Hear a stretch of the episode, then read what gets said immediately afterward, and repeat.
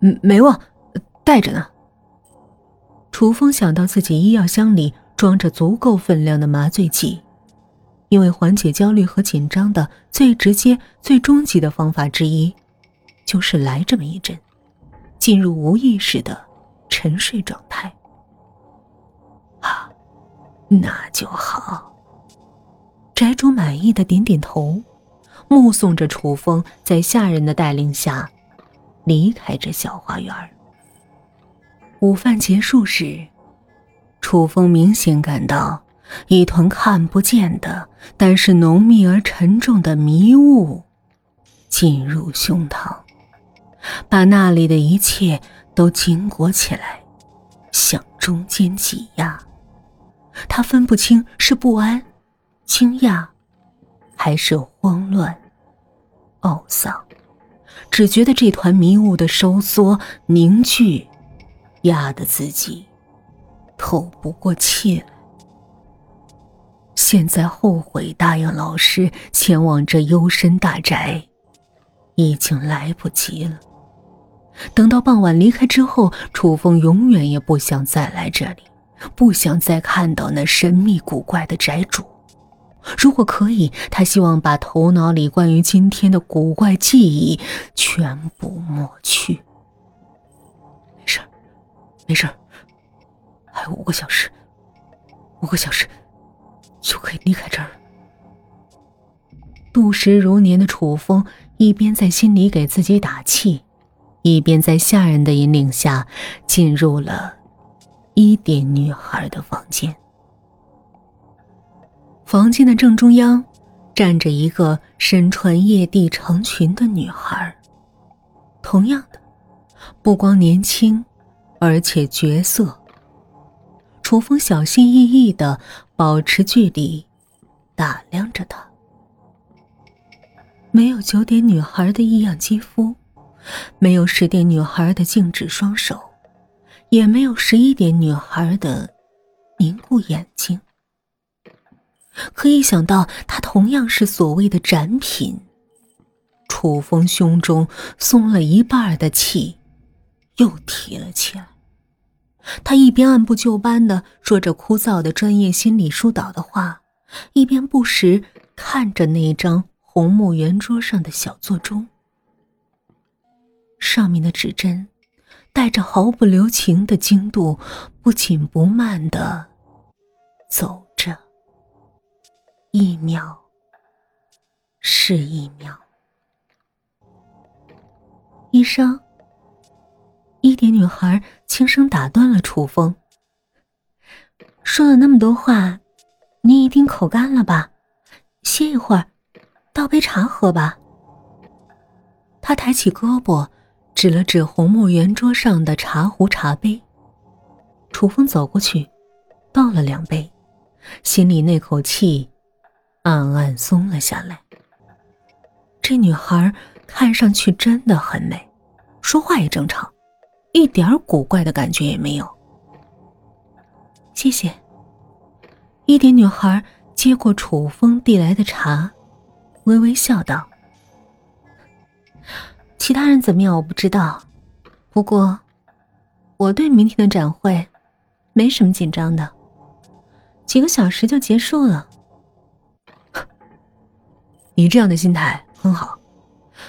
我们精神上很多焦虑，都是自己给自己加压，带来不必要的负担。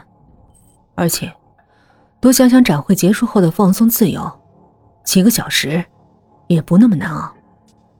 明天之后，你可以去逛逛街，爬爬山，骑着自行车郊游。楚风正感到自己越说越自在，脸上也情不自禁露出这深宅之后的第一次微笑，却察觉到这一点女孩的目光越来越冷，漂亮的嘴角笑出僵硬、凄凉的味道。咱们这么一直站着说话，挺累的。坐下来接着聊吧。坐下来，接着聊吧。话音刚落，楚风忽然感到一股从胸口扩散到四肢的寒意。这间屋子里有名贵的红木桌，有美丽的瓷花盆，有精致的四叠屏风，却一张椅子也没有。坐下。一点女孩玩味似的说道：“为什么要坐下来，医生？我一直都坐着呢。”楚风瞪着他那纹丝不动、保持着的完美站姿，感到自己腿脚上的力气似乎一下子泄。不得不死死扶撑着圆桌，让自己好歹站着。我有完美的身段，也有过人的仙腰，对吧，医生？一点女孩似乎没有看见楚风发抖的双腿，自顾自说道：“可我大概是以前太爱运动。”下半身肌肉发达，线条粗蠢，骨骼难看。那时的我根本塞不进这么漂亮的裙子。老家伙总说，天生的完美不存在，美轮美奂的东西。总要付出代价。